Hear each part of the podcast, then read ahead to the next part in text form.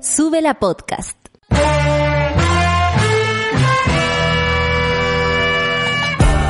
Cuando despiertas en otra sintonía, ves las cosas que otros no ven. Si a veces sientes que estás viviendo en Mordor, o como diría mi abuelita, te sientes como chancho en misa, este es tu lugar. Bienvenido al grupo de contención más diverso de la historia. Para ser parte, solo debes escuchar al resto, participar a tu manera, reír fuerte y comprometerte a buscar más misioneros para esta comunidad. Agarra tu taza y sírvete un buen café con nata, que ya está aquí nuestra guía espiritual, Natalia Valdebenito. 9 con 3 minutos. Monada hermosa. En cuarentena, encerrados, cuidándose, lo que sea. O saliendo a laburar como cada uno de los chilenos y chilenas que construyen este país verdadero. Que, que sufre, que siente, pero que también se alegra con diferentes cosas. Son las 9 con 3 de la mañana y tengo varias noticias para esta mañana, pero antes debo confirmarlas, así que eh, no nos vamos a adelantar, vamos a empezar contando que hoy día está de cumpleaños Fito Páez. Nací en el 73, con Kennedy a la cabeza. Así habla la canción que él mismo se dedicó eh, por su cumpleaños. Hoy cumple 57 años, solo 16 años. Nos separan, Rodolfo. Eh, bueno, por supuesto que ha tenido también que suspender conciertos a propósito del coronavirus.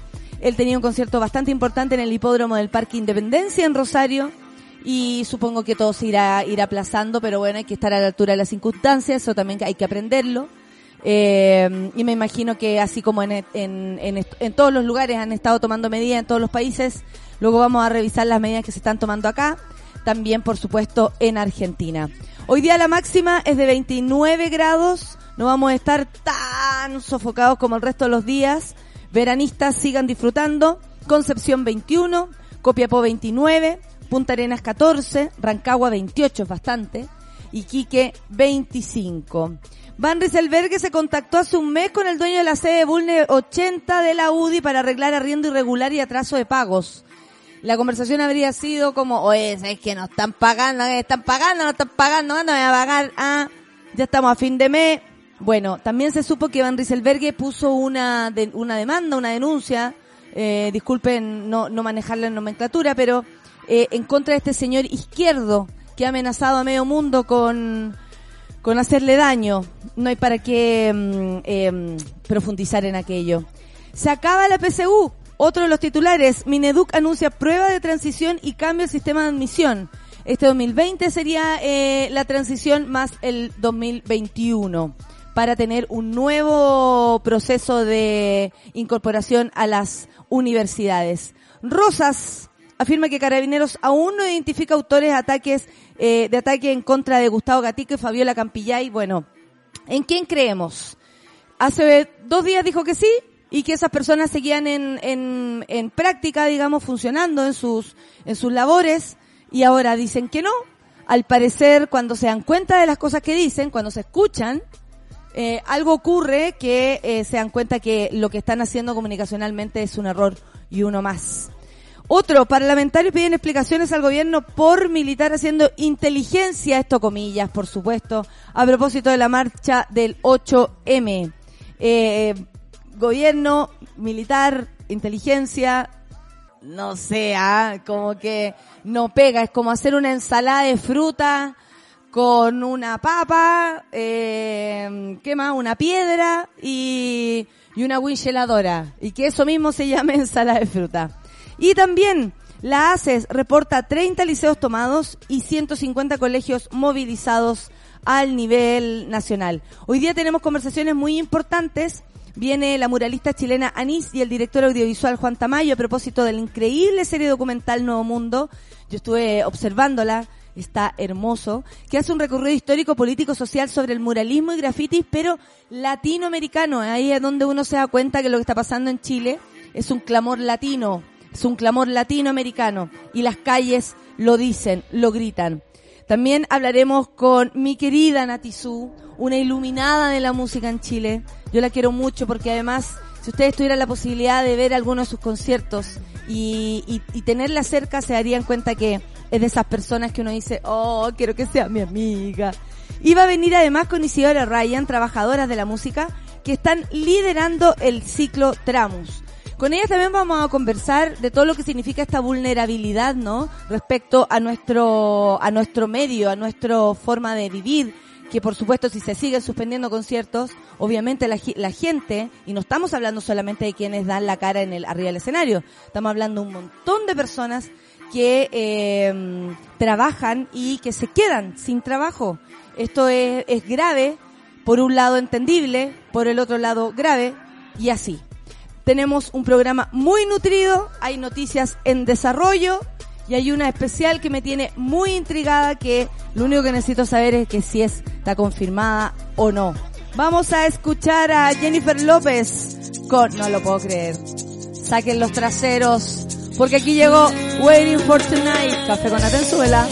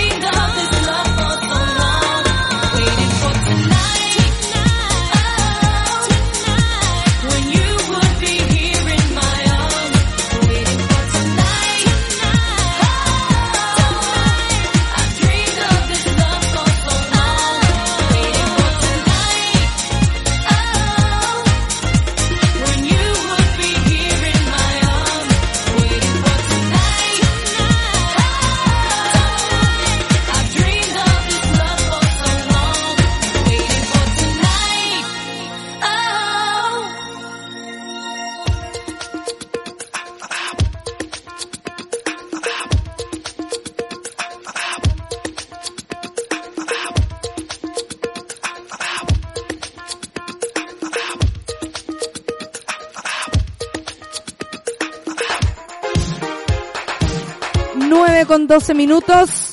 Estamos atentos al acontecer. Estamos tratando además de, mm, de, de estar a caballo, ar- arriba de la noticia. No sabemos mm, bien si se confirman o no noticias. Mira, hay gente que está contenta, dice este mazo para empezar la mañana. Muy re bien, la cara orellana.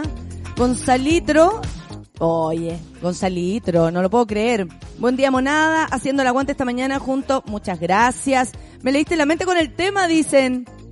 Qué buen, qué bueno. Pero claro que vamos a ir a la plaza. Waiting for the plaza. Ah. Con los láser los quiero ver. Oye, eh, cuidado que viene la ley de los láser. Sí, sí, sí, sí, sí, sí. ¿Y la ley del silbido? La ley del, la ley del silbido y la ley del peo hediondo. Esa, esa sí que yo la haría, esa sí que yo la haría. La Sol, desde el otro lado de la pantalla, me lo confirma. Con ustedes, Solcita, feliz en mi casa, abarca. ¿Cómo está ahí? Bien, y tú, Solcita, son las 9 con 14 minutos, te damos el, el, la bienvenida. Eh, empezamos la mañana comentando, yo no te respondí pero al WhatsApp, pero estaba en conexión contigo, por supuesto. Y hay hartas noticias que revisar, pero creo que no podemos dejar de... eh, ¿Está pasando eh, una ambulancia o carabineros por afuera de tu casa? Sí, una ambulancia y se me olvidó cerrar las ventanas. Entonces, eh, cuando tú lees la noticia, yo me voy a parar a cerrar las ventanas corriendo para. No, no te preocupes, susto. porque nos da la sensación de que está todo pasando. Que estás como en los Está teletipos. ¿Cachai? Que estás como... En el- desde el centro de Santiago informando para ustedes. Eso. Oye, Sol, eh, Sebastián Piñera ayer, el presidente de la República, eh, dio una Uf, entrevista en Mega Noticias Prime, eh, esto con... Eh, eh, em, yo no Lo bueno, mismo de siempre. Sí, lo mismo de siempre, pero qué lástima que no se aprovechen las oportunidades de tener al presidente eh, enfrente y uno no sabe si hay algo así como un acuerdo en verdad entre estas entre estas personas o hay eh, o no escuchan. Eh, ¿Cachai? Sí. Como, es como, usted es mal periodista, no escucha lo que esta persona está diciendo que no le dan ganas de contrapreguntar o está tan pauteado todo que no puede hacerlo. A mí como que me quedan esas dudas porque no me gusta pensar que la gente es tonta. De partida. Sí, a mí tampoco me gusta pensar eso, eh, pero también creo que, eh, y en la mañana lo pensaba, porque me cuesta mucho decir que estamos en dictadura, aunque todas las luces, digamos, de, de cosas que han pasado de forma acelerada en estos tiempos tienen tintes de eso. Y una de esas, de esas cosas que son como niveles que uno se va dando cuenta y que te preocupan cuando estás monitoreando la democracia, es cuando un presidente no es capaz de contestar las preguntas de los periodistas. Cuando un presidente elige solo un medio para hablar, porque el presidente habla con Mega Noticias y el Mercurio, y la tercera de vez en cuando, Sí. sería, eh, se podría exponer a que alguien le hiciera preguntas reales en algún momento. Y por otra parte, sabemos que estas entrevistas han sido absolutamente concertadas, ¿no? Es como, le vamos a preguntar sobre todos los temas. Nadie le pregunta explícitamente así como por su baja popularidad, porque en el fondo el tema de Guille y esta cosa de, de elecciones anticipadas y todo eso. Eso es más, chimuchina, por eso es chimuchina. Claro, sí, pero eh, nadie le pregunta como con las palabras correctas, todos se van como por eufemismo, por el lado. A mí esa cuestión como que encuentro que no es de periodista, ¿cachai? O sea, Bueno, además que el hombre no sabe conversar. Además, sabe conversar. además debe estar pensando, eh, cuando, eh, cuando le preguntan debe estar pensando en, en sí mismo.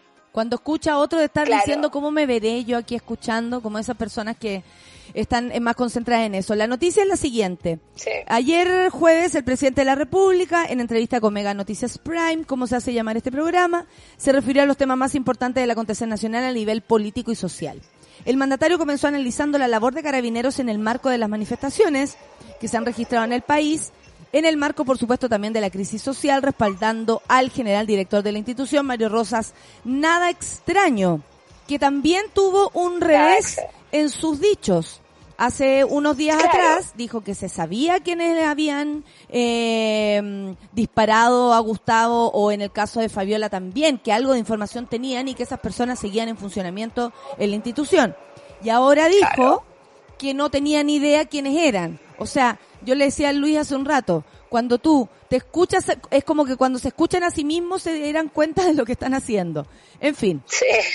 Eh, cito a Piñera, dice, lo que hemos enfrentado a partir del 18 de octubre es una violencia que nunca antes habíamos visto, muy organizada, sin Dios ni ley, que está dispuesta a destruir, Insiste, quemar ¿eh? y vandalizar todo. Eso ha significado una carga o una exigencia sobre carabineros y sobre la PDI, que en algunos casos se han visto sobrepasados. Las instrucciones que le hemos dado es hacer el uso de la fuerza legítima que la Constitución y la ley otorgan a carabineros dentro del marco del Estado de Derecho y de sus protocolos. Ya sabemos que todo esto eh, se lo han pasado por cierto aparte eh, y que lo que está diciendo el presidente de alguna manera no tiene asidero. Sigo. En algunos casos se han cometido excesos. Esto lo recuerdo yo a la dictadura, como tú bien te acordabas. El uso excesivo y Sí. abusivo de la fuerza. Violaciones a los derechos humanos. Mira, se le salió. Mira y todos todo, esos mira casos todo. y dice que lo han puesto a disposición de la Fiscalía y los tribunales. Él, por Rosas, está cumpliendo una labor muy difícil y tiene el respaldo de este presidente. O sea, hagan lo que hagan, eh, parecen estar coludidos. Además, Claro. analizó las medidas que se han adoptado en su gobierno para superar el, el difícil momento que afecta al país, no solo en el ámbito de crisis social, sino que también ahora la situación del coronavirus y la sequía. En tanto, tuvo palabras sobre las críticas hacia su labor y aclaró que su misión es seguir siendo presidente y solicitó, aparte de la oposición, colaborar con las iniciativas, aunque aclaró que sí hay un sector que busca conversar. Bueno, ahí dijo que, que, que ¿cómo se llama? Que estaba preocupado de, de, de ¿cómo se llama? Del, de, de, de lo que él tenía que hacer, más no de lo que se decía alrededor y que era un poco responsable. Yo esta noticia la tengo en Mega Noticias, arroba meganoticias.cl, no sé cómo es la cosa, y no sale la frase que hoy día tiene al mundo dando vueltas. Que voy a tener que Por buscarla supuesto. por aquí y por allá. La, te la dejé en la pauta. Eh, tranquila, amiga. Tranquila. Eh, ¿En cuál de las partes? Porque En la, donde está la noticia está en negrito. Es muy negrito. supimos. Ahí. Ahí está.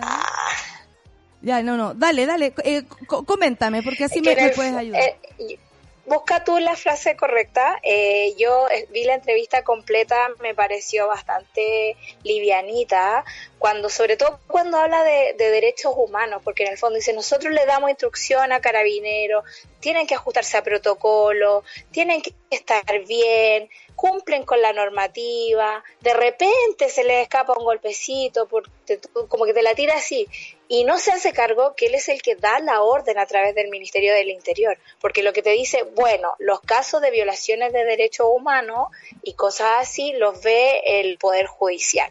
Y eso es súper extraño, porque en el fondo te estáis saltando la oportunidad de tú prevenir la violación a los derechos humanos que es evidente y palpable en las calles. Claro, y su labor como presidente también, dar la seguridad a todos, es decir, no solamente Sí. a los que él considera eh, eh, eh, gente de bien, como le llaman a la gente del rechazo, Claro. ¿no?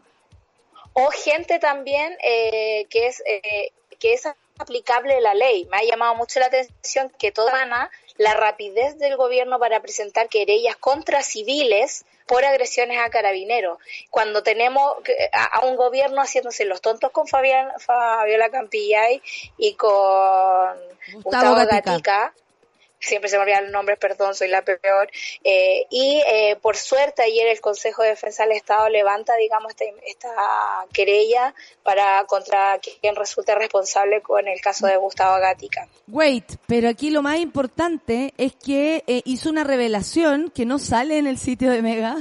Me gusta mucho. Ese- me gusta, no. no. pero me gusta mucho porque es como eh, eh, deja de deja de ser tan evidente. Bueno, él Claro. dijo el 18 de octubre cuando supimos que iban a atacar las estaciones del metro. Yo creo que ahí todos cuando quedamos como paralizados. ¿What? Me pedí una doble pepperoni con, con masa delgada. Eso como que, bueno, dice, el 18 de octubre, cuando supimos que iban a atacar las estaciones del metro, que fueron 136 en total, hay que aclarar bien ese número también, porque vaya que con los números y los gráficos, muy matemático, muy eh, mucha Son información tendrá en su cabeza, pero en verdad como que no, no, no se maneja mucho. Hablamos Claro. con el general Rosas y dijimos que se necesitarían mínimo 10 carabineros en cada una para protegerlas. Ya, ya todo esto, o sea, yo disculpen que tenga un- una especie de risa en la cara, porque honestamente, de verdad supieron que iban a atacar el metro, o sea, recibieron un aviso, vieron, lo vieron venir, les llegó una amenaza, les llegó una carta, había una persecución, con 10 carabineros en cada una de las estaciones se puede evitar algo, por otro lado. Claro, porque uno podría decir, o sea, para mí me pareció súper grave lo que dijo y en algún momento los periodistas atinan a preguntarle porque dice, eh, usted, eh, a mí todo me huele a mentira, ¿no? Porque Piñera dice, ustedes no saben, pero ese día no se cortó la luz, no, no se vino el mundo abajo y entonces el periodista le pregunta, ¿Cómo? eh, eso, eso quiere decir que hubo atentados y ustedes los pararon. Mire, yo no le puedo decir, pero, y es como, amigo, no. Pero cuando dice que supimos que iban a atacar las estaciones de metro y es imposible que esta gente organizada, como dice él, vaya a atacar las 136 estaciones como en, en masa, a mí me parece que es como todo dentro de la fantasía, pero cuando dicen que supimos que iban a atacar, a mí me da a entender que hay una información aquí que nosotros no estamos conociendo. O, Tenemos la o GoPro de los- de los di- pacos a cada directamente, rato.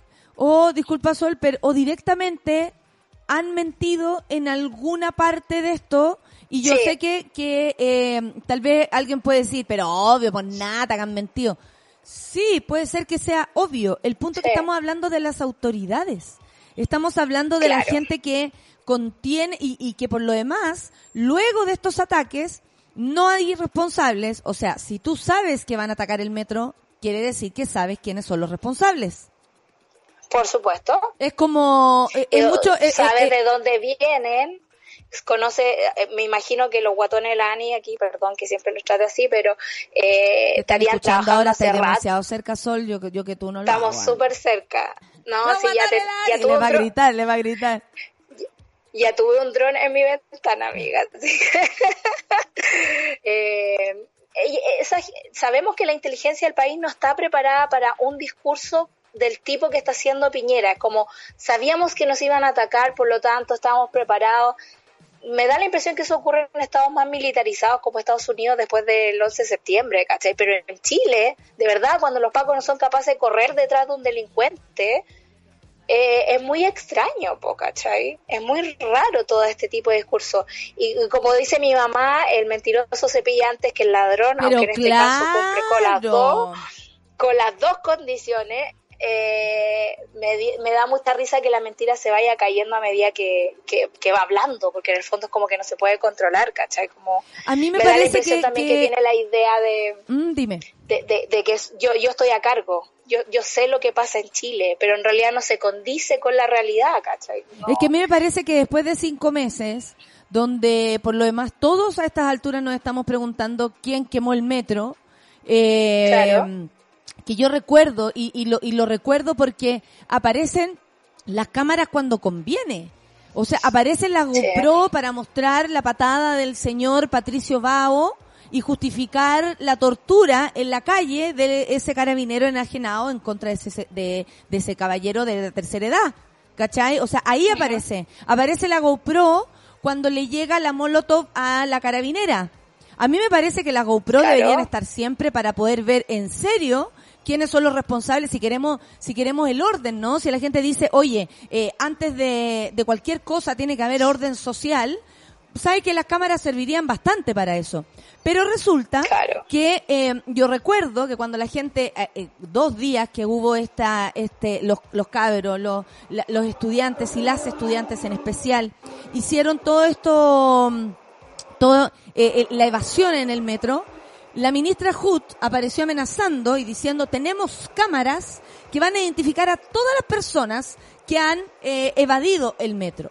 Eh, uno decía, wow, van a identificarlo a todos con los castigos siguientes. Los cabros no iban a poder tener pase escolar y los adultos no iban a Sí. poder sacar eh, cédula para manejar.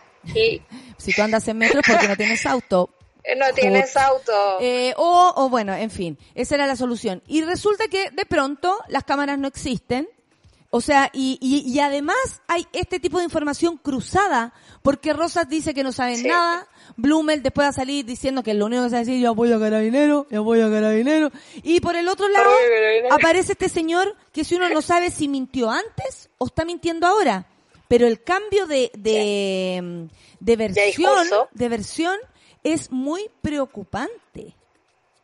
Sí, es muy preocupante. Es muy preocupante porque en el fondo habla de, de- de un gobierno amateur, súper amateur y que se están tomando decisiones a través de la guata de ciertas personas. A mí me llamó mucho la atención una noticia que salió hoy día en la tercera, que dice que la mitad de los detenidos en la región metropolitana en estas jornadas de protesta son menores de edad. Y esto tiene que ver con una política del gobierno de discriminar derechamente a los ciudadanos, elegir a quién cuidar y elegir a quién atacar. Y hace rato sabemos que son los manifestantes, los niños, o sea, la forma en que han militarizado los colegios, los enemigos del gobierno. No tiene que ver con un criterio de realidad que te diga, no sé, po, hay 50 saqueadores en la zona norte, eh, 30 primera fila delincuentes que podemos atacar. Hay, hay una desproporción en las ideas y en los datos reales que es preocupante. Ayer el presidente decía que Carabineros se veía sobrepasado por la primera línea porque eran muchos más de los que ellos estaban eh, apostados, digamos. Ayer Patricio Navia dijo que la, la, la primera, porque dijo que había, eh, Patricio Navia está en Plaza Italia, yo no sé por qué está acá. O sea, eh, partamos por eso. O sea, Pero disculpen que lo cite. Lo que pasa es que dijo que había ido a Plaza Italia y que la primera línea le había pedido plata y que no le dejan pasar con el auto y todo. Hay que informarle que la primera línea no se dedica precisamente a eso. No, pues, No. ellos no, san- no son los semáforos humanos, por lo demás. Es lo- la primera línea, como la conocemos, está en otro momento, en Claro. otro lugar, y no precisamente pidiendo moneda, porque además sabemos que hay muchos grupos que no tienen nada que ver con ideologías, por un lado ni por el otro, que están también participando de esto, que están en la calle salvando con las platas, que están pidiendo por aquí y por allá, que están haciendo actos delictuales en otros lugares, por ejemplo, con los saqueos. No podemos decir que eso tiene que ver con el contexto social, ni con el estallido, ni con los manifestantes. Entonces, ahí tú también ves que hay un, un grado de desinformación, pero también de una intención de malinformar a la gente. Sí. Por supuesto, eso está por todas partes y es como de lo que nos tenemos que cuidar también. Eh, a mí me, me pasa que siento que, que el mundo está tan terrible y horrible que queréis disparar para todas partes, pero hay que conservar la calma y exigirle decencia y los básicos a las autoridades, como que se manejen con la información. Eh, la misma Soledad Neto ayer le preguntaba al presidente, o sea, en un caso tan emblemático como el de Gustavo Gatica, es imposible que ustedes no puedan entender eh, quién le provocó esto. O sea, Rosa se escuda en que es un grupo de carabineros que está ahí trabajando, pero es como yo, Rosa, voy a ese grupo de carabineros y le pregunto uno a uno, ¿fuiste tú el que le tiraste la lacrimógena a Gustavo Gatica? O sea, esa indolencia que hay eh, no es propia de nuestra ley. No tenemos un, un proceso justo para todos. Y ahí estamos un poco atrapados, pues yo creo que es el, el gran atrape de estos días, que nadie está haciendo las cosas bien. Y eso es muy. Sol. Es súper doloroso. Luego vamos a revisar la, lo que dice Rosas. Vamos a revisar también lo que está pasando con la ACES y estamos atentos a lo que ocurra en el correr de los, de los minutos. Son las 9 con 31. Vamos a escuchar música solcita. Bambo solo, la Yo revolución. Ya anda a cerrar las ventanas. Café con Natenzuela.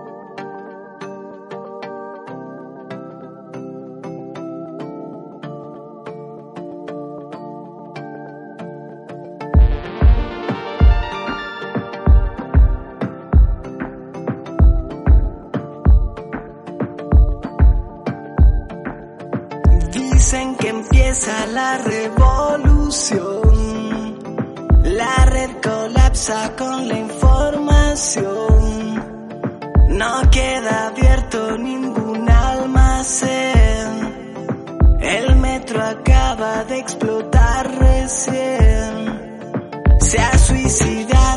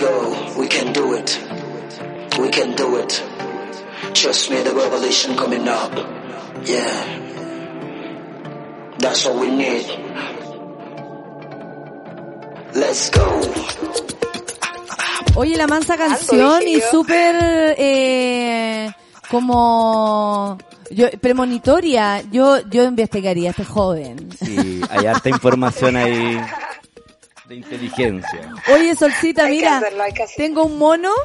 Eh, acá el César Salat dice, me di la paja de contar las estaciones del metro y son 136.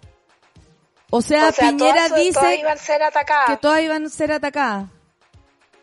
Por eso hay que Todo es más raro. Todo es más raro. de Sí, los, es una- todo es más rarísimo, Pues, es imposible como dice mi amigo Micho. esas 136. Piensa mal y acertarás. Pero imagínate hubiese una organización capaz de tener eh, el ataque listo a 136 estaciones. Estaríamos todos metidos ahí, pues. Para poder tener, para poder tener una organización que logre hacer eso, deberíamos estar todos metidos ahí, pues. Oye, Sol, sigamos revisando entonces las noticias. Rosas afirma que Carabineros aún no identifica autores de ataque contra Gustavo Gatica, Fabiola Campillay, que es muy distinto a lo que dijo hace dos días atrás. ¿Cómo Claro. quieren que nosotros creamos en estas personas si cambian sus propias versiones? Y yo sigo pensando, ¿en serio creen que somos tan huevones que no leemos una cosa, que no comparamos, que no conversamos, que no compartimos información? Internet tiene hasta la señora Juanita, que en un momento a lo mejor no Sí. estaba interesada, al tanto de todo. Porque si no es ella, O es sea, el la- nieto, es el tío, es el sobrino, es el vecino el que le va a contar. Claro, pues la central de información que tiene mi mamá en Facebook, loco, es mejor que la mía, está acuática, está acuática. En cualquier momento panelista, tú sabes que Sí. si lo logré contigo, lo logramos con ella. El general director de Carabineros, Mario Rosas, asistió durante la mañana del jueves a la Comisión de Seguridad Ciudadana de la Cámara de Diputados, instancia en la que fue citado para abordar las críticas a los protocolos adoptados por la institución para disolver a manifestantes, que es algo que se está tratando de hacer de la manera más conversada y pacífica posible, como, por favor, paren, por favor, paren, ¿qué más hacemos para que paren? En la sesión, el uniformado reiteró lo planteado ayer con respecto al caso de Patricio Bao, el hombre de 69 años que recibió una golpiza por parte de la policía, aunque en esta oportunidad sí calificó como irregular el actuar de los funcionarios que procedieron en la detención del adulto mayor. O sea, si Rosa se atrevió a decirlo, imagínate tú. Gracias a Internet otra vez por tener ahí esa imagen. Sí, porque ayer el presidente también relativizó la agresión y siguen insistiendo en que el, en que un, un roce entre un carabinero y una persona es una cosa de uno a uno, cuando sabemos que la desproporción de la fuerza es factor a considerar aquí y por algo lo están citando al, al Parlamento día por medio a Rosa. Exactamente, ya cambió de domicilio y vive en Valparaíso. Por otra parte, la instancia se refirió a los avances para identificar a los autores de los ataques que sufrieron Gustavo Gatica, quien perdió la vista de sus dos ojos por el impacto de perdigones, y Fabiola Campillay, que está en otro lugar porque eh, quien también perdió la visión de sus dos ojos al recibir una bomba lacrimógena en su cabeza.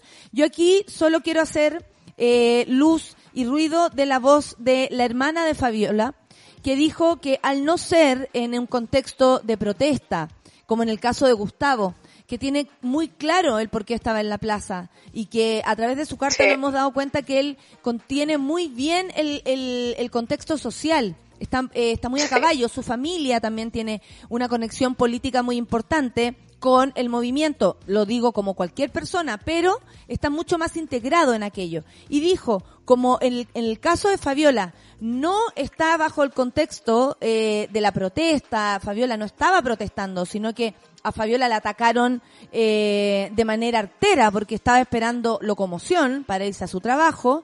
Eh, ha recibido un trato distinto. Yo honestamente espero que tanto por Fabiola y como Gustavo se hagan las mismas acciones. Las mismas. supuesto. Porque en el caso de, de, de Fabiola incluso es, eh, es, es tan canalla eh, el ataque eh, porque es por la espalda, eh, es algo que ella no esperaba, no estaba en un contexto como de, de, de estar recibiendo, no sé, ya estoy en primera línea, chucha, estoy corriendo peligro. Sí. No, ella fue a esperar micro. ¿Cachai? Que nosotros estamos haciendo la distinción que, que no deberíamos estar haciendo, ¿no? Que es como casi diciendo que eh, Gustavo Gatica en el contexto de la movilización Es que ahí, podría po. haberle pasado esto, versus- claro, pero nosotros lo que deberíamos estar hablando son de los protocolos de carabinero. Hace eh, ayer leí que Fabiola Campillay se tiene que someter a una nueva cirugía Sí, en la cabeza por complicaciones porque eh, no le prestaron ayuda. Y eso es parte del protocolo, es parte también de la persona que murió en Plaza Dignidad, que Carabineros interrumpe el trabajo de, de los servicios médicos. Y eso es un peligro que corremos los ciudadanos de Arica a Punta Arenas. O sea, de verdad es una cosa de Bueno, el relato que de, no se está respetando. de la hermana de Fabiola era ese, que ella misma le pidió Claro. ayuda, mira, mira cómo está mi hermana, y los tipos le tiraron una bomba de humo. Entonces, que, Claro. que y- impidió además que la pudieran ayudar rápidamente. Bueno, Rosas indicó que los responsables aún no están identificados y solo manejan la identidad de quienes formaron parte de los procedimientos. O sea, saben que el grupo Guatones 8 fue a ese lugar, pero al parecer no saben Claro. en profundidad. Lo dudo. Además, aseguró que las labores se han Lo visto dudo. entorpecidas de- debido a que por recomendación de organismos de derechos humanos, las víctimas no han declarado. Yo te diría que esto es una mentira hago, un, te, absoluta. te hago el, ese gif que a ti te gusta. El, el meme, el meme. El, el gif del mono ese blanco que tú haces como también. No entiendo. Es una contradicción eh, estúpida. De verdad, esto. O sea, ayer Gael Yomans en, estaba un poco como al borde de las lágrimas diciendo: Yo no sé cómo ustedes aguantan que venga eh, Rosas a hablarnos así acá. De verdad, esto es una mentira. O sea, como, como que la recomendación de organismos de derechos humanos también es parte del relato de que la ONU es el enemigo, que Human Rights Watch es el enemigo. Aquí no hay enemigo, hay gente tratando de salvar a otra gente y no tenemos una policía a la altura, o sea, una policía ni rural. De verdad en el campo funciona mejor, ¿cachai? Exacto. Bueno, en el caso, dijo, de la señora Campillay, de Gustavo Gatica, todos los antecedentes que hemos recopilado por iniciativa propia, los hemos puesto a disposición del Ministerio Público pero no sabemos las circunstancias porque hay organismos de derechos humanos que le han sugerido a estas personas que no declaren frente a nosotros. Entonces, frente a eso, créame que es muy complejo. El otro día yo vi la entrevista que le hicieron en el programa de la red Mentiras Verdaderas, que hay que agradecer que ha cambiado bastante el perfil, eh, porque hace un año atrás estaban entrevistando al, al caballero que quemó a, a Carmen Gloria Quintana y a Rodrigo de Claro. Negri, eh, Roja de Negri. Y, eh, mm, eh, bueno, eh, eso pr- primero que todo lo, agradezco que se hagan estas entrevistas donde incluso Gustavo fue, estaba fuera de cámara y él pidió que el mismo animador leyera su carta. Que eh, yo decía, ¿por qué lo dirá? Para que en verdad, eh, porque claro, si lo lee la madre, probablemente no se entenderá tan bien como si lo dice este periodista que, que está un poco incluso eh, conmovido, pero también incómodo de tener que decir violación a los derechos humanos, carabineros, ta, ta, ta, ta, y, y, y tuvo que llenarse eh, la boca de las palabras de Gustavo. En ese minuto, Con las palabras correctas. Exactamente. Le preguntaron a la madre y al hermano eh, que qué pasaba, que, eh, por ejemplo, si era cierto, ellos habían entrevistado hace un tiempo atrás a la misma eh, ministra, a la vocera de gobierno, eh, y que ella había dicho que, claro, que había un acercamiento con la familia, que eh, se, se iban a hacer cargo de ciertas cosas, y, y la madre de, de Gustavo lo desmintió tajantemente. Dijo, nunca se han acercado, ahora ya es tarde. Y respecto a la justicia, por supuesto que no tienen ningún tipo de eh, confianza en ir a carabineros a denunciar a carabineros. Obviamente es una Obvio. familia que se está asesorando para hacerlo de la manera más coherente, más eh, fu- fuerte también posible. ¿Qué, qué- qué Claro. espera, Rosas? ¿Que vayan a buscar ayuda donde él? O sea, y también eh, habla del desconocimiento de las instituciones, o sea, también se puede ir a declarar al Ministerio Público, ¿cachai? O sea, hay otras instancias para hacerlo. El punto es que ellos no se han hecho cargo de lo que están haciendo con la gente, que es mutilarla, torturarla. O sea, esta mutilación va a ser algo que lo van a, van a llevar toda la vida. Y lo va a cargar y- y Chile toda la una- vida. Nos vamos a encontrar con las personas Claro. mutiladas, sin ojos, en el metro, en la calle, en nuestros trabajos. Eh, eh, vamos a convivir y si esto no para, seremos más. Claro, o sea, es que está haciendo más. O sea, si no son los ojos, son las lacrimógenas, si no son las lacrimógenas, son los perdigones. Hay una actitud de tortura en nuestras fuerzas policiales y el presidente ayer fue lejos lo más livianito para pasar por ahí. O sea, yo no me hago cargo. Eso fue lo que yo leí. Lo mismo que dijo eh, Morel Cecilia, que por supuesto políticamente tiene mucho menos importancia, pero dijo, eh, pucha, eh, lo lamento, pero yo no tengo nada que decir al respecto, como me lavo las manos. ¿Cómo te puedes lavar las manos si eres parte del gobierno? O sea, ni siquiera por una deferencia, ni siquiera por saber que del otro lado hay una mujer igual que tú. Porque sí, Claro. Fabiola, es igual a Morel Cecilia si las ponemos en pelota las dos. Somos todas iguales. Hay una mujer del otro lado. Hay un cabro joven Sí. del otro lado que perdió la posibilidad de ser el profesional que deseaba, por ejemplo. Porque creo Sí. que la madre decía quiere volver a clases, está estudiando braille, ahora sabe usar el, el, el- es un cabro eh, ejemplar desde desde un modo, o sea, se fue a parar a la, a la plaza Con un gran vez. espíritu. ¿Otra Sí, vez? o sea, yo estaría encerrada en mi casa y traumada. O sea, de verdad la fuerza que nos han hecho sacar eh, es, es impactante, es impactante y siento que de verdad nadie está cumpliendo las tareas que debe cumplir el Ministerio del Interior. Silencio. El Parlamento con estas audiencias, bacán, buena onda porque mueve la información, pero han hecho algo.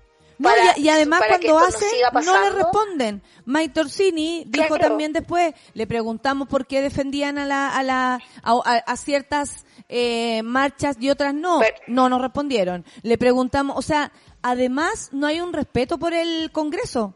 O sea, nosotros No. podríamos pedirle al Congreso un montón de cosas, pero se van a encontrar con una pared igual. Eso es lo que estoy viendo Y yo por también. eso mismo, Claro, es importante, digamos, las próximas elecciones en el Parlamento sobre la presidencia, ¿no? Porque las nuevas voces están diciendo, loco, le dejamos el Parlamento a, la democracia cristiana, que siempre ha remado para el otro lado cuando tenemos que defender a los ciudadanos. Y ahí estamos atrapados en un Congreso que, si bien eh, no tiene mayoría por parte del oficialismo, igual las políticas salen a medio camino porque la DC siempre, siempre atornilla para el otro lado del pueblo. Exactamente, y qué bueno que quede claro que no, que ya, que, que ya no sean, eh, que ya no sean elegidos de nuevo. Si finalmente hay que cambiarlo Sí. todo, hay que cambiarlo todo. Oye, en otra noticia, parlamentarios piden explicaciones al gobierno por militar haciendo inteligencia, comillas, en marcha del 8M.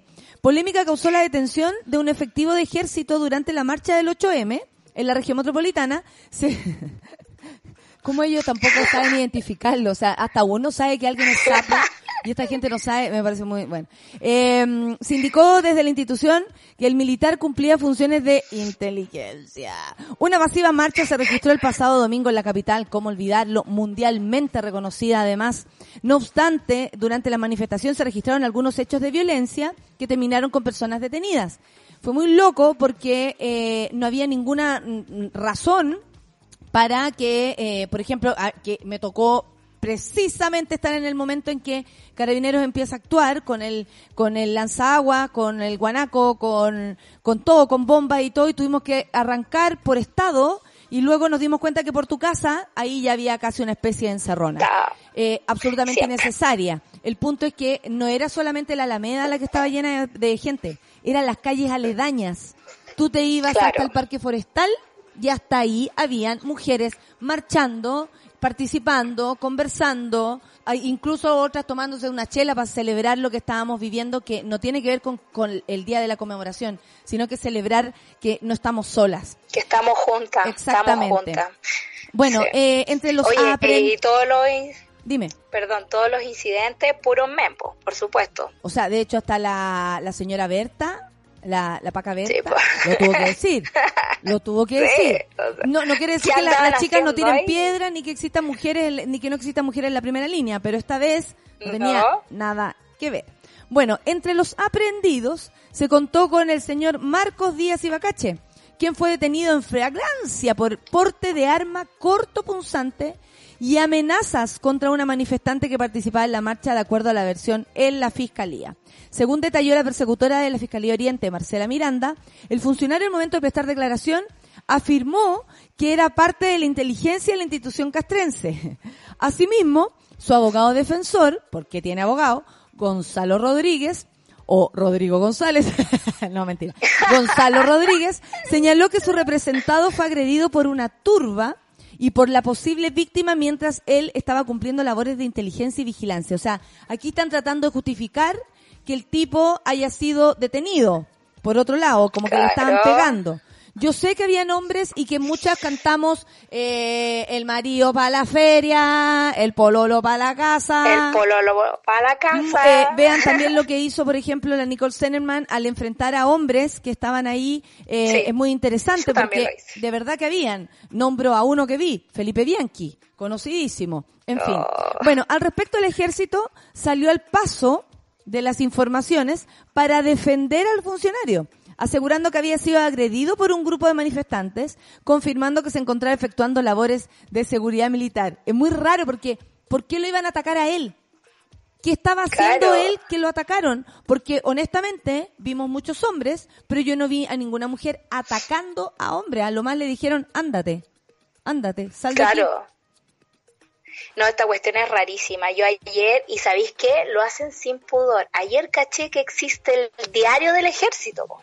A ver. y van tirando infor- y van tirando informaciones entonces así como ellos antes admitiendo como vamos a la marcha del 8M a hacer labores de inteligencia así como obvio nosotros súper a cargo y a caballo la cuestión pero a mí me da la impresión de que aquí hay un hombre eh, pasado a revoluciones porque la, la, la, la Ah, declaración dice con un arma amenazando a las manifestantes, eh, la- que lo, estaban agrediendo a él es dato nuevo, yo no lo creo, la verdad, y, y, y me imagino que la investigación va a quedar diluida igual que todas las investigaciones con respecto a las agresiones a mujeres, que han pasado en las marchas. No, y espérate que dicen que el caballero estaba ahí con la finalidad de anticipar posibles ataques a cuarteles ubicados en la zona.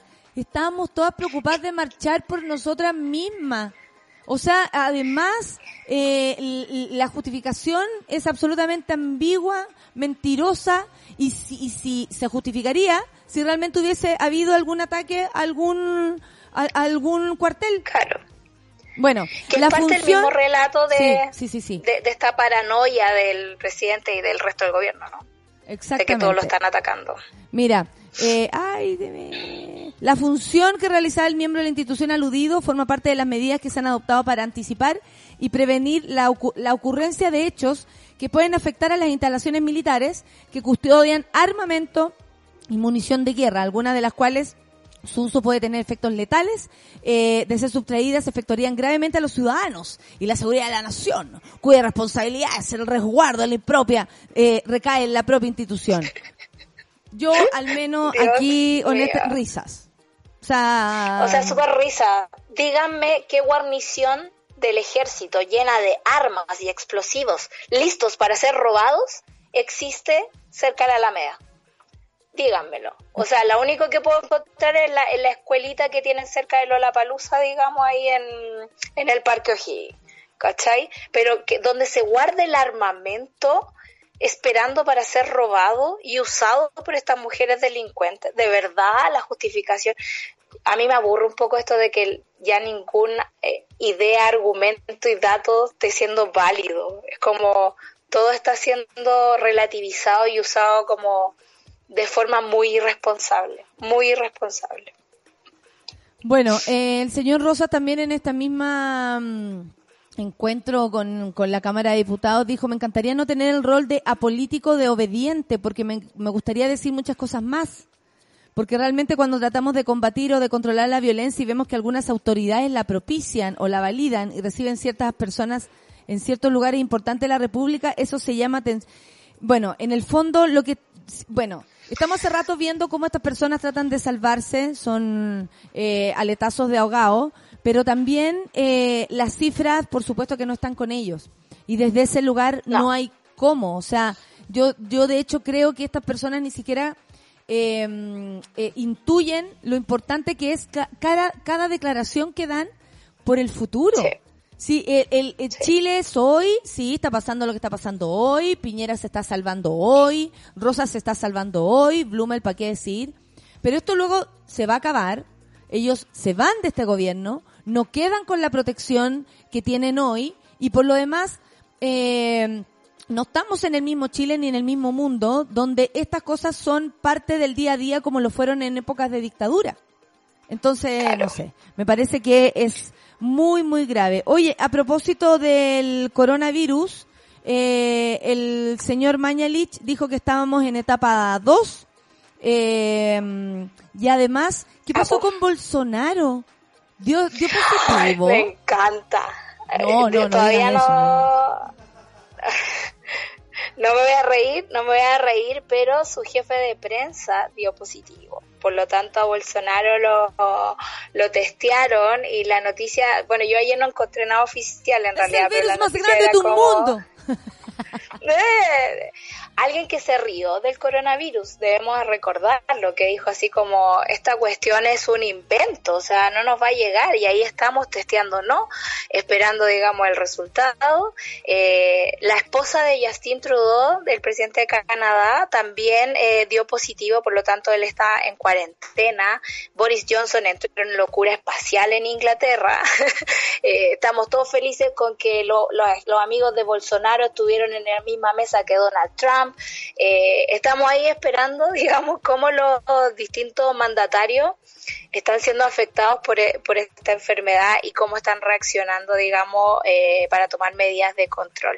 Es súper raro también, ayer en la entrevista a Piñera le preguntaban por qué, si esto es tan urgente, usted va a esperar al sábado para Sí, recién sí. decir algo. Para dar unas medidas. Y- Él dijo que era, Claro. y lo mismo respondió Mañalich, que para eh, eh, anunciar estas medidas había que implementarlas primero. Claro, pero yo creo que lo que no estamos viendo acá es que independiente de la de lo que significa el coronavirus, los hospitales van a colapsar porque vamos a tener más enfermos, digamos, de las áreas respiratorias, de las que ya tenemos todos los años. Y tenemos un sistema de salud que, por ejemplo, en España el sistema de salud funciona perfecto. En Italia el- todos tienen acceso universal a la No, salud. y aún así Estados en Unidos- Italia están acachados porque es demasiado, han tenido que priorizar. Y eso es súper Claro. triste, porque eh, va a depender del diagnóstico de cada uno.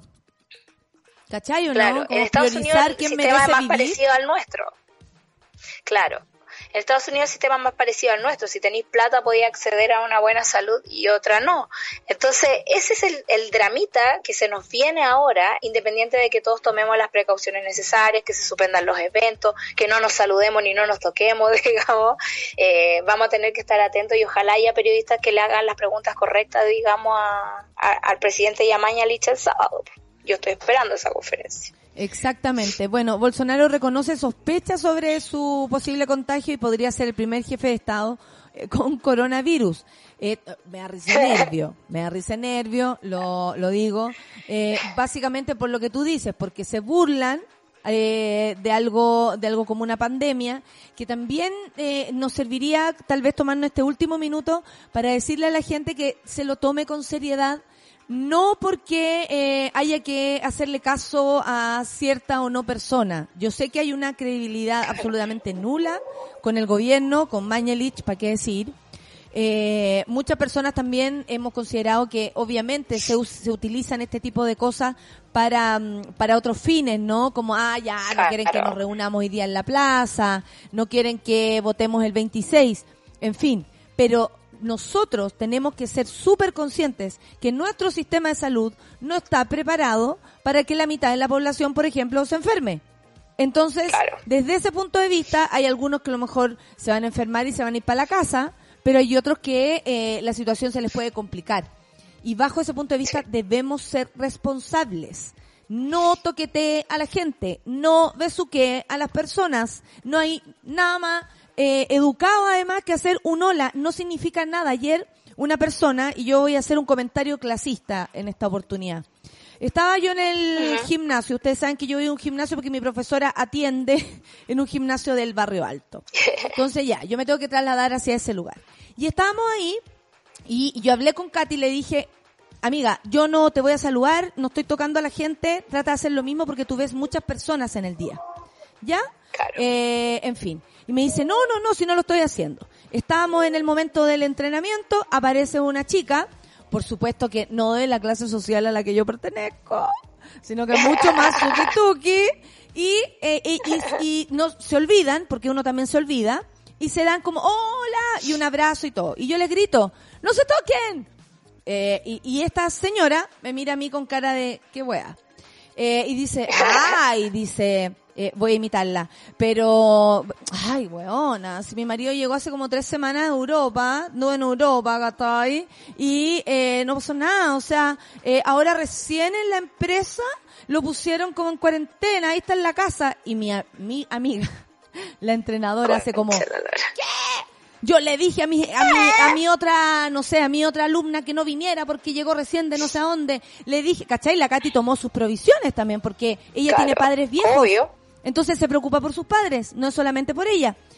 Y, y, y a mí me dio la sensación que hay personas, ya sea por donde cayeron paradas en la vida, ya sea porque tienen plata y creen que se pueden mejorar y se pueden ir a la clínica Las Condes a mejorar, eh, la señora esta me dio la sensación de que es como, ¿qué nos va a pasar a nosotros? ¿Qué me importa a mí?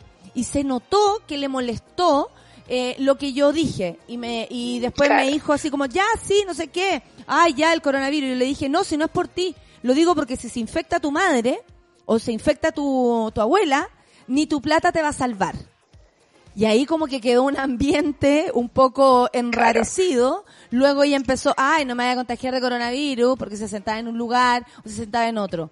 Hay también que tomar conciencia en eso porque nadie es implacable. Escuchen bien, nadie es implacable. Nadie está libre de enfermarse de X, coronavirus, influenza y lo que sea. Entonces, por favor, tomemos con seriedad estas cosas para que no seamos más y listo, y listo, podemos cuidar a nuestros abuelos, podemos cuidar a nuestros padres, no vivimos solos en este planeta, eso quería decir. Y es clasista lo que estoy diciendo porque sentí que ella desde su clase social se sentía superior eh, por el solo hecho de tener plata en el bolsillo para recuperarse. Con eso quería terminar, Solcita. Claro. Son las 10 con 3 minutos, me pasé.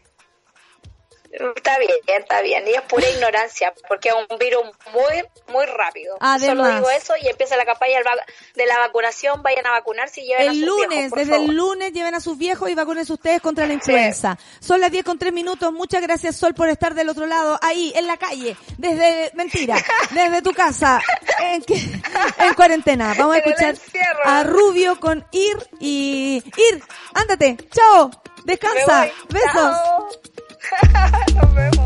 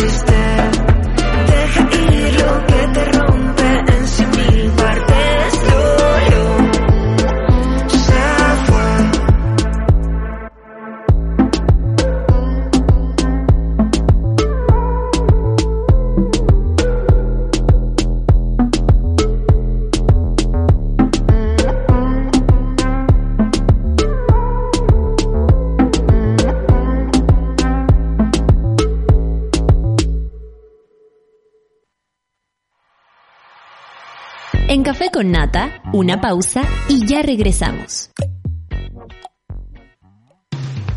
Hoy en Sube la Radio.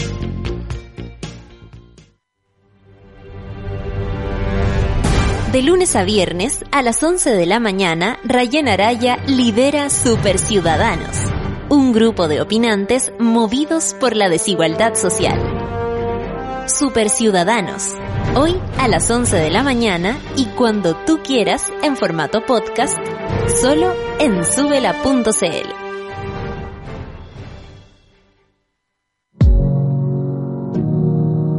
Hoy, a la una y media de la tarde, escuchas El Amor Según.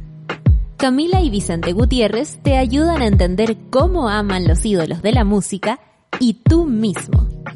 El Amor Según.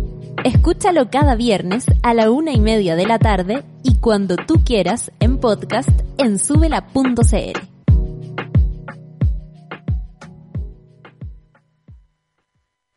Hoy, a las 3 de la tarde, sube al vuelo N469 con destino a Ciudad Cola. Comandado por las capitanes Cecitar y Luchito y con calidad certificada Gansas Airlines. Solo por Sube la Radio.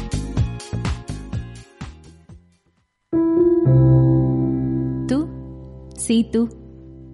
Quizás no lo sabes, pero solo por ser como eres, así de especial y único, puedes ayudar a salvar una vida tan solo donando tus células madres sanguíneas. Tú podrías ser como Hazel, la persona que ayudó a Matilde, una niña con cáncer de sangre, a seguir viviendo. Porque sin saberlo, y aún viviendo en otro país, Hazel era su gemela genética. Conoce la historia de Matilde y cómo ser donante en dkms.cl. Dona vida en vida. Podría depender de ti que más niños como Matilde puedan seguir contando su historia.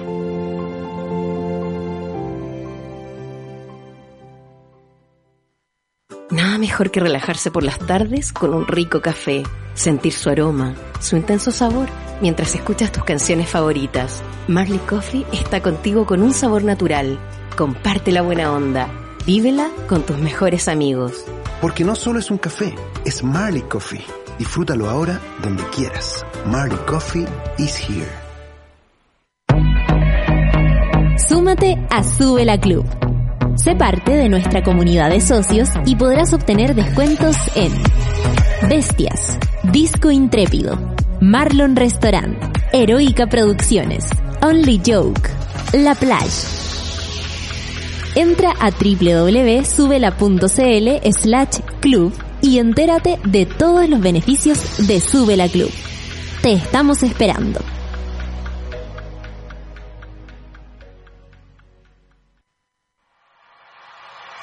Ya estamos de vuelta en Café con Nata. Hay días maravillosos en los que encontramos historias de gente que vence la adversidad. Visita DKMS para conocer la historia de Matilde, una niña que venció el cáncer de sangre con la ayuda de, Ja- de Hazel, su donante de células madres sanguíneas. Además, conoce cómo tú también puedes salvar una vida. Ayúdanos a luchar contra el cáncer de sangre. Conoce más en dkms.cl. Café con Nati y tantos otros programas son posibles gracias al apoyo de los socios y socias de Sube la Club. Hoy más que nunca Chile necesita periodismo y comunicación independiente. Por supuesto, le agradecemos a Anaí García, Paola Paz, Javier Augaz, David Hernández, Nicolet Ulloa, Carolina Enríquez y tantos más. Porque te necesitamos para seguir creciendo. Hazte socio y socio y participa del medio que soñamos juntos. Más información en subela.cl slash club. Tómate el tiempo para conversar, que en Café con Nata es lo que hacemos ahora junto a un nuevo invitado. Son unas invitadas, una nueva, que está tosiendo y nos tiene muy preocupada. No. Eh, es que ya es friolenta, está con chaqueta, imagínense, nosotras aquí sudando el, sudando la comisura en la pechuga y esta otra con chaqueta. Eh, eh, presento a mi querida Natizú, ¿cómo le va? Bienvenida. Y a Isidora Ryan también, que son parte de trabajadoras de la música, pero además están juntas en este ciclo de música Tramus, con bandas y solistas pertenecientes a la agrupación de mis queridas amigas de las trabajadoras de la música, Mujeres y Disidencia, que serán protagonistas de un ciclo que será eh, en la sala SC de Bellavista, en el bar El Clan, ¡uh! Eh, y por supuesto, Natizú es una de las organizadoras. Yo la vi en Nueva York hace un tiempo y después está aquí, no se fue más. No me fui más. No se fue más. No me fui más. Y yo me iba. No, nosotros hablamos ahí, despedida, sí. Vine acá a llorar. Me voy, nadie me quiere.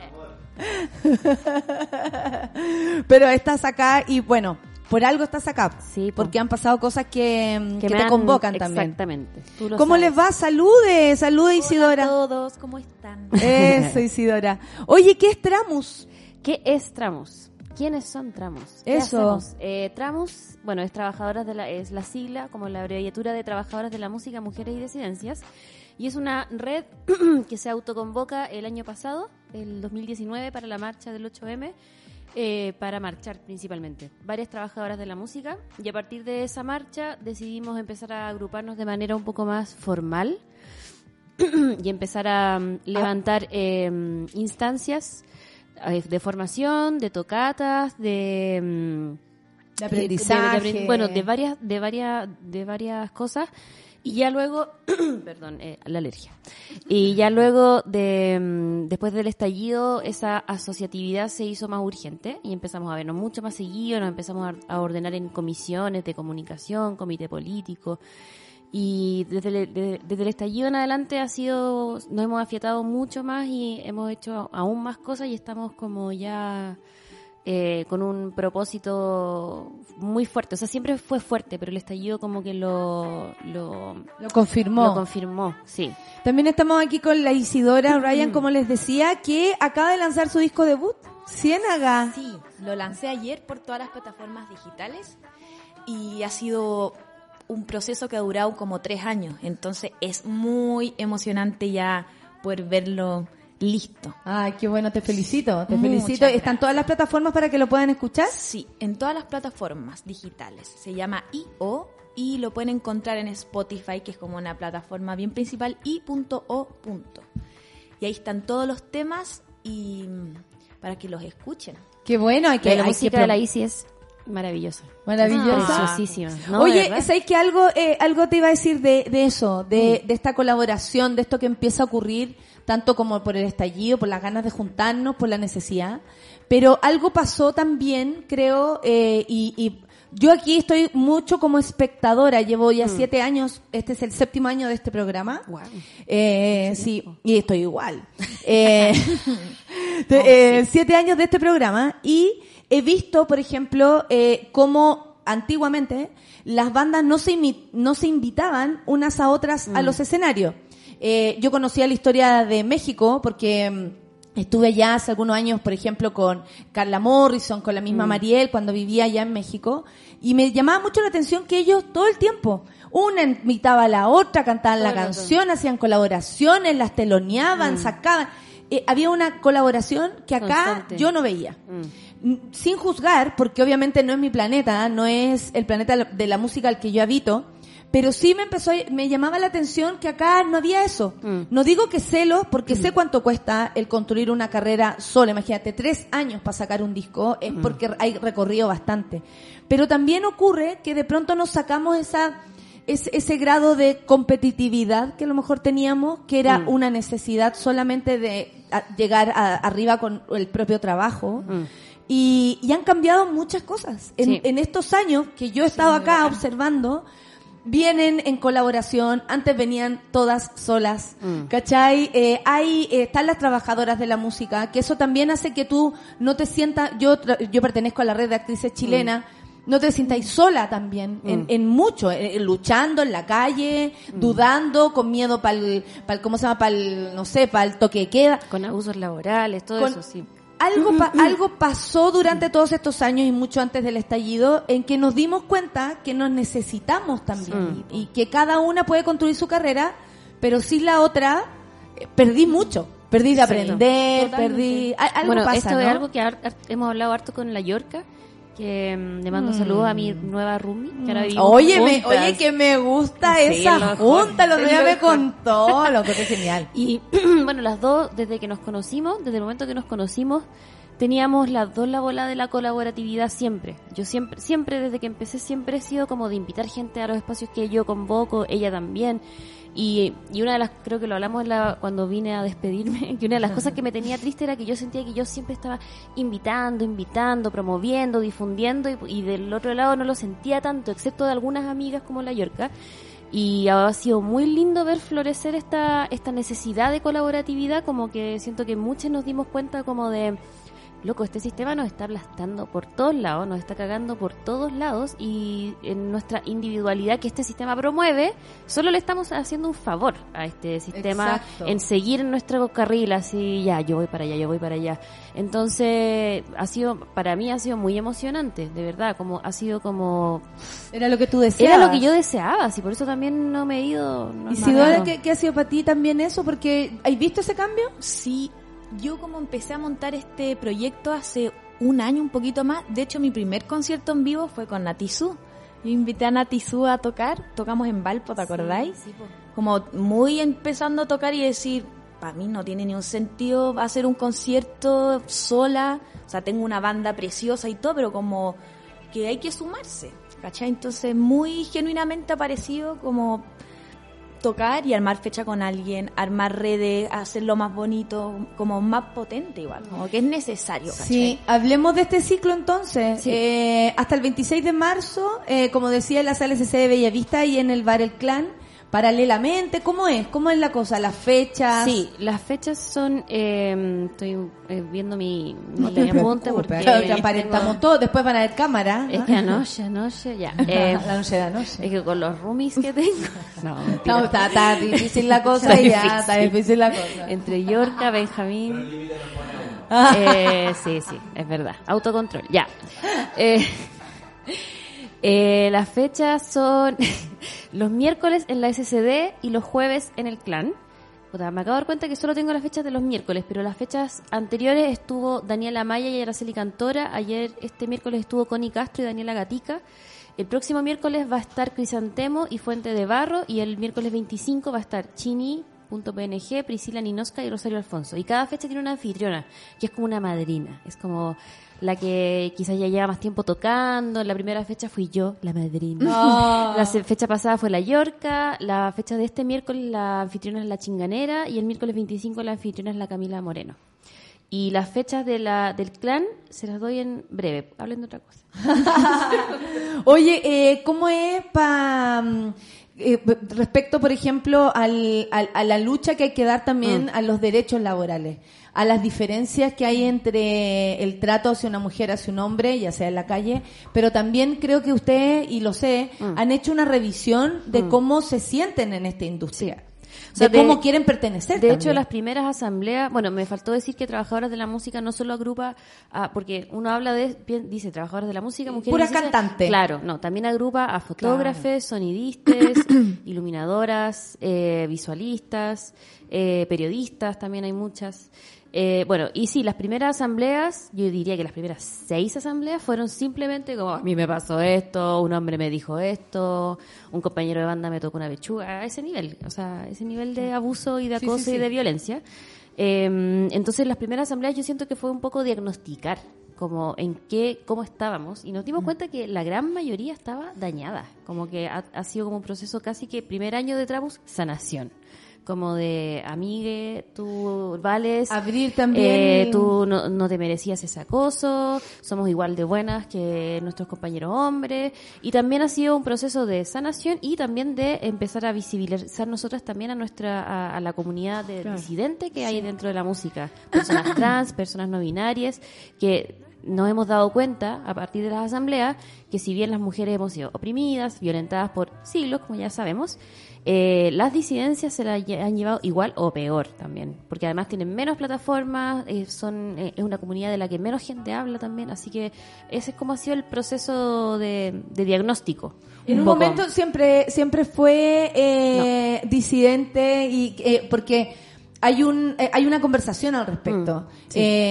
Yo encuentro muy extraño cuando se dejan fuera Mm. eh, ciertas comunidades que sobre todo eh, eh, dejan afuera a mujeres, eh, mujeres trans eh, o quien quiera también sentirse parte. Eh, ¿También fue un proceso? ¿O también lo conversaron? ¿Fueron, Sí, fue un e- fueron es- ese grupo el Sí, que les dijo, oye, la- nosotros también sí, existimos? Sí, de hecho la persona que nos... eh, hubo, Abrió hubo los hubo ojos. dos personas como claves, yo siento, en, el- en ese proceso, que fue Noah, que es un, una música bacán, que lo- lo- les recomiendo que le escuchen, su banda se llama Dinosauria, eh, y eh, el Andy, que es un fotógrafo, hombre trans, un amor, que lo amo. Eh, Andy, te quiero. Y mm, eh, ellas fueron quienes nos empezaron como a, a- a- en las asambleas hablaban de eso. ¿Cachai? De manera súper tranquila, pero como loco, onda, bacán, bacán su lucha, pero eh, porfa, ayúdennos a, visibiliz- visibilizar un poco esto también. Sí, y si ahora no te parece que, que es bacán que el, el ser mujer también incluya aquello, porque no sé si los hombres cuando se organizan incluyen a Mm. los compañeros trans, y yo lo estoy comparando, cara dura. No sé si lo han pensado, no sé si esos hombres trans también se han eh, acercado, por ejemplo, a los compañeros a decir, hey, no sé si ellos se organizan ni necesitan organizarse, pero ¿te parece llamativo y, y yo diría tan bonito que seamos las mujeres las que abramos ese espacio? Sí, a mí me parece igual hasta cierto punto como tan lógico. Me- no me parece que pueda haber otra forma de hacerlo. Es como me parecería contraproducente, sería contradictorio no hacerlo así. Entonces, De hecho, nosotras desde esas conversaciones en adelante nos hemos planteado como una red transfeminista. Y estos días hemos hablado mucho de eso, porque en la, en la marcha, la, la Andri, que es una mujer trans de red, que también le mando un abrazo, una, una hermosísima, nos decía que ella se sintió súper cómoda marchando con nosotras. Bacán. se sintió así como súper acogida, muy feliz. Ella es parte de una red que se llama Somos Amic, con una K al final, que son eh, disi- disidencias en la música. Y me contaba que otros compañeros en otras ciudades no les pasó eso, que fueron a marchar y que eh, feministas TERF los echaban de la marcha, les decían como, no sé, anda a cortarte pico. Muy violenta. No, ¿cachai? Y que- nosotros, y nosotros que la en- violencia también a veces viene de las mujeres. nosotras en el chat era eso hay que como- tenerlo súper claro para poder dar cara en esto. Sí, o sea, hay que tenerlo súper claro, Hay sí. que asumirlo desde ese lugar. Oye, no me quiero perder la oportunidad de conversar de- del disco Ciénaga. Ajá. ¿Cómo no? Eh, eh, ¿cómo, bueno, ¿cómo es parir, pero en esta época? es ¿Pensaste tú que iba a ser ahora? estallido? No, es súper extraño porque eh, obviamente en este último minuto, en estos tiempos que van corriendo, de repente se volvía muy ridículo o egocéntrico o, o banal decir, hola, aquí voy a lanzar música que habla de, de mi introspección en la vida. Es como... ¿A quién le importa? ¿a Uno quién- piensa que ¿a voy a quién, andar haciendo? ¿A quién le importa? Entonces, también con mucha vergüenza de decir, ¿qué voy a ir a mostrar ahora? Están pasando cosas demasiado importantes como en el mundo, en nuestra sociedad, en nuestro, en nuestro también territorio cercano y yo voy a decir, hola amigos, tengo un disco para mostrarles que para mí es importante. Pero también puede ser un aporte. Claro. Entonces, el año pasado fue todo el rato como, sí, lo lanzamos, eh, eh, no lo lanzamos. Tocamos, eh, no, mejor no lo tocamos porque... eh, ¿Quién como- soy yo en esto? Claro, como tú, un, un Claro. problema de Cuestionamiento. de cuestionamiento y también de que hay que hablar. Entonces, en todas estas vueltas nos demoramos mucho, hablo también, hay un sello, sí. Esto es lo que escuchas. Estoy muy fascinada escuchándote. Es hermoso. Bueno, Sí. Veanla en vivo, su, el seteo en vivo es increíble. Ah, o Ay, sea, aquí lindo. nosotros vemos algo. Está disimulando. Sí. no me refiero al formato banda. Que Y de pronto sale el disco. Claro, entonces fue como, ¿sabéis qué? Esto ya hay que sacarlo y, y hay que ir acompañando también los procesos de diferentes formas. Es real, es lo que uno hace. y- Es nuestra ofrenda, siento Sí. yo. Que es, es lo único que sé hacer. ¿Cómo Claro. puedo yo colaborar? Si no es con, en, en tu caso con la música. Entonces, si está el disco, queda ahí a disposición de quien lo quiera escuchar y, y ya y se escucha muy rico. La verdad es que sí. Bacán. Estoy así. Y, y, y quiero. Y, de qué van los temas, por ejemplo? Em, ¿Cuáles son tus letras? ¿Cuál es tu rollo? Son ocho canciones y todas hablan de cosas diferentes. No hay como una temática concreta. Claro, puntual. transversal. Es muy a modo de bitácora. Entonces, como experiencia o significativos ciertos pensamientos se convertían en el experimento de una canción, de una maqueta. Y mm, yo estuve viviendo, viviendo en Ecuador tres años más o menos. Y ahí estuve con tiempo, con lugares nuevos, paisajes nuevos, temperaturas nuevas. Y ahí empezó... Por eso está cagada de frío. No, como- Se acostumbró a lo tropical. No, ¿me Quito? Quito es frío. ¿Quito en, frío? en altura estaba en Quito. Sí. O sea. Y, entonces ahí me vi en un momento donde, claro, tenía tiempo y donde todo era nuevo, entonces era como una, una, una inspiración muy grande. Entonces dije, voy a empezar, ¿sabéis qué hacer estas cancioncitas que uno tenía guardadas por aquí y por allá? Y ahí empezó. Y decidí trabajarlo en la producción con dos amigos, porque dije, ya lo quiero hacer bien y lo quiero hacer en serio. ¿Qué tal? Entonces, ¿qué tanto? Y ahí trabajé con Andrés Abarzúa y con Jim Hast, que trabajaron en la producción musical, hicieron un trabajo precioso. Y. Ah, ¿y de qué hablan las letras? De todo, po. Entonces, si hoy día uno está inspirado por la naturaleza y todo, de eso se hablaba. Si estaba sufriendo de amor, hablabas de eso. Ah, entonces podemos saber también la bitácora de viaje. Claro. ¿Cómo te fue en Ecuador? Es, es críptico, pero mm, también eso, no me gustan mucho las cosas tan explícitas. Como que tú lo Perfecto. escuches y digas, ¿será de esto? ne- ¿O de esto? Ya, de esto. No, y cada uno lo identifica según sus Sí, propias necesidades. po. Sí. Lógicamente. Oye, vamos cerrando eh, de nuevo Mm. eh, la fe- eh, los lugares. au, lo- el lugar, eh, Sí. de la- quiénes van a tocar, dónde. Lo tengo, y, lo tengo. y en el caso, creo yo, de, de suspenderse, tipo, eh, Tipo lo aplazamos nomás, se ¿o no? aplaza, por Se supuesto. aplaza y volvemos cuando podamos volver. Sí, yo Sí, sé mira, que... ah, Perdón, dale nomás. Yo sé que creo que la última fecha, el 26, en el clan, donde toca I.O., Sí. Ania y Vania Sí, y Rocío Peña. sí, que es una grande Rocío Peña Sí. también. Lleva mil años igual que yo tocando. eh, sí, las fechas de- en el clan son el viernes 7, que ya fue, ¿no es cierto? Estoy súper perdida con las fechas. Sí. el sábado. Vamos, Eh. Reptilian Beats y Balbaito. Igual las quiero mencionar que ya tocaron. Eh, anoche tocó Cruda y Catártica Animal. Eh, después luego viene el sábado 21, viene, toca Hijas del Ritmo, Armadillo Cactus, Camila Bacaro y Mareo. Esa va a ser como una noche así de carrete full. Muy Está buena. bueno. Y el jueves 26, que es la última fecha donde toca la Isi, eh, Rocío Peña, Aña, Ania, Ivania y Io. La información, ¿dónde la pueden encontrar? En nuestro Instagram estamos, es la, la plataforma más actualiz- Trabajadoras actualizada. de la música. No, Sí. Trabajadoras Música. Trabajadoras música. Sí. Perfecto. Arroba Trabajadoras Música. También nos pueden seguir en Twitter, Tramúsica, y en Facebook, Trabajadoras de la Música, Mujeres y Disidencias. Vayan. Maravilloso que hayan estado acá esta Muchas mañana. gracias Muchas gracias por venir. Muchas gracias. Lástima que no nos podamos abrazar ni tocar. Ya volverán Pero- los tiempos de los toqueteos. Besitos, besitos Eh, tengo la acá, eh, por su... I.O. Eh, recomendar el playlist y decir... Ah, resulta que en Spotify Ah, sí. hay eh, un, un playlist del ciclo Tramus, Sí. donde además pueden adelantar, eh, por ejemplo, uy, no conozco a tal cual y Eh, quiero ir a esa fecha. Exacto. Vamos por Tenemos ahí. dos playlists. Una es la, de- la del Gracias, ciclo. Lucho. Eh, que si nos si ponen en Spotify trabajadoras de la música o no Tramus perdón si Tramus, ponen Tramus, les van a Tramus. salir las playlists una es del ciclo y la otra es de novedades que todos los viernes subimos las novedades de Se me de- ocurrió que nombre de, seguirlo, de- de- de compañeros. banda, las playlists. como que ahí te van a salir las playlists. Como que encontré así como, ah, playlists, escuchamos. Meta. Pero eh, ahora vamos a escuchar a I.O. al partir, busquen el, el disco de Isidora eh, O'Ryan eh, Ciénaga. ¿Cierto? Me lo aprendí todo. Y Bien. también, por supuesto, en, en el playlist de eh, Tramus en Spotify. Para Sí. ir eh, aprendiendo también de Sí, más y más mujeres sí, que están ahí trabajando por la música. Y les Ahí saludamos a todas las trabajadoras. ¿ah? sí todas las trabajadoras de la música mujeres y disidencias les mando un besito y técnicas y, y todas las que hacen posible que, son que tan podamos subir al importantes escenario. para el ecosistema como nosotros sin ellas no somos nada Nada, no somos nada, nos necesitamos. Eso es lo más lindo que hemos aprendido durante este tiempo. Muchas gracias Natizú, muchas gracias Muchas gracias Muchas a gracias. Tramus. 10 con 31, nos vamos escuchando musiquita, por supuesto. Café con Atenzuela. Al partir tu corazón,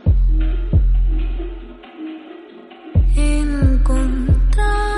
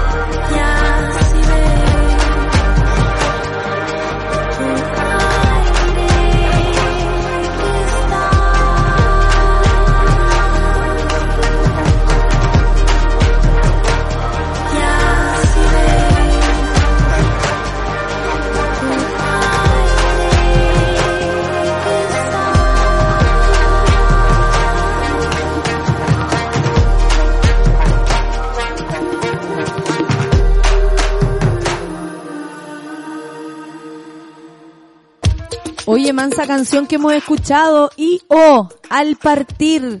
No se, no se olviden de, de escuchar en Spotify el playlist del ciclo Tramus, que en verdad son las trabajadoras de la música, para ir conociendo a más y más músicas. Qué más interesante que escuchar mujeres, ser interpretadas por mujeres, que una mujer te cante del otro lado. Bueno, porque tenemos que además convivir en un mundo donde nos tenemos que ayudar todos. ¿Sabían que en tus manos está la posibilidad de salvar una vida?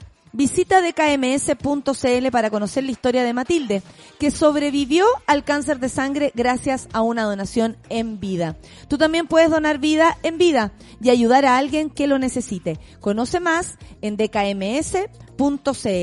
Oye, yo estoy esperando a la próxima invitada, ahí viene entrando. Eh, no hay problema, aprovecho de saludar también al Alonso Patipelao, al Pablo Fatori, a la Solcito Abarca. Hay dos, no te puedo creer, la impostora o la verdadera. no lo sé. Y también quiero saludar a mi amiga, la Nati Salomé, eh, que la quiero mucho y le mando muchos abrazos, sin tocarse, eso sí, ¿ah? aplaudiendo y silbando, ustedes saben, estamos en emergencia sanitaria. Oye, eh, estoy acá, ya llegó, porque em, no, no, no nos vamos a hacer la lesa. Es otra Isidora. Estoy recibiendo a otra Isidora. Isidora Rivas, la tal como se hace llamar. Bici no como bicicleta, sino que bici con Y al final. Artista, grafitera y productora de la serie documental Nuevo Mundo, la estuve viendo. ¡Wow! También es impulsora de Todas, una agrupación de mujeres muralistas latinoamericanas. Un gusto, un honor tenerte acá, porque honestamente creo que las calles se han tomado eh, la historia, por fin. Eh, que yo creo que es algo que tú venías deseando, que tú te imaginabas, que tú sabías que ocurría, pero ahora es otra cosa. Nuevo Mundo se llama la serie documental que durante marzo-abril y todos los domingos a las 23 horas se transmitirá por la red, haciendo un recorrido histórico, político, social sobre el muralismo y graffiti latinoamericano, porque esto no es solo en Chile, esto es Latinoamérica unida entera y rayando las calles. Como dice nuestra amiga, la calle no calla, la calle se raya, la calle estalla. Eh, es un lujo y estamos con una de las exponentes chilenas de esta serie, por supuesto. Eh, y nada, bienvenida. Muchas gracias, Natalia. Un gusto también estar aquí contigo. Hagamos esta reflexión. ¿Qué, ¿Qué te pasó a ti cuando de pronto empezaste a ver la calle? Porque a ti te pasaron, yo creo, más cosas. Eh, que la calle estaba hablando. Así como dice la Ana. La calle estaba estallando, estaba rayándose, estaba Mm. usándose. La verdad es que fue algo como muy romántico, ya saliendo más allá de, de la violencia y de y todo lo crudo que ha sido que han sido estos meses.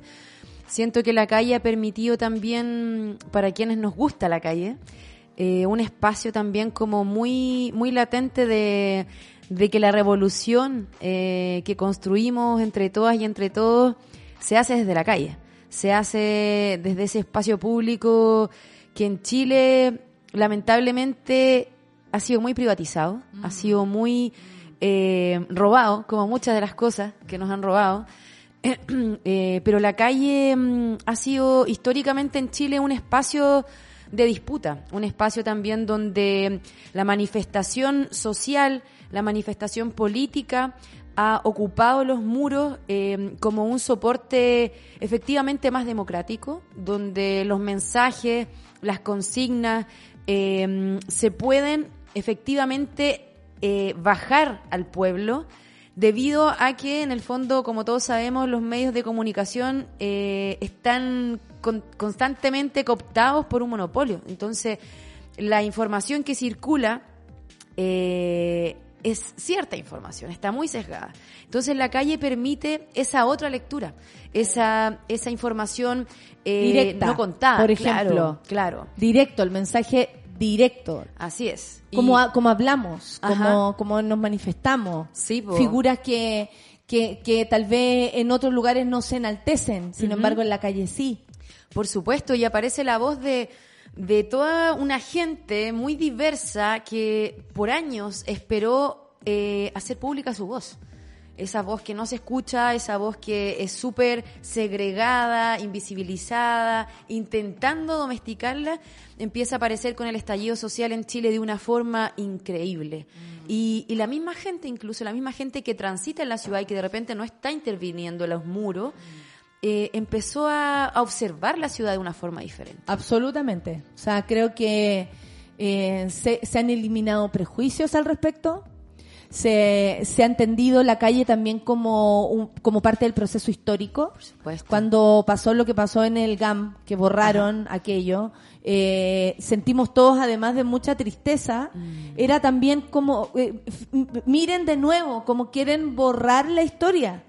O sea, eh, es borrar la historia. Obviamente en 3, 2, 1 ya estaba todo lleno y teníamos Ah. mucho más que hacer y decir.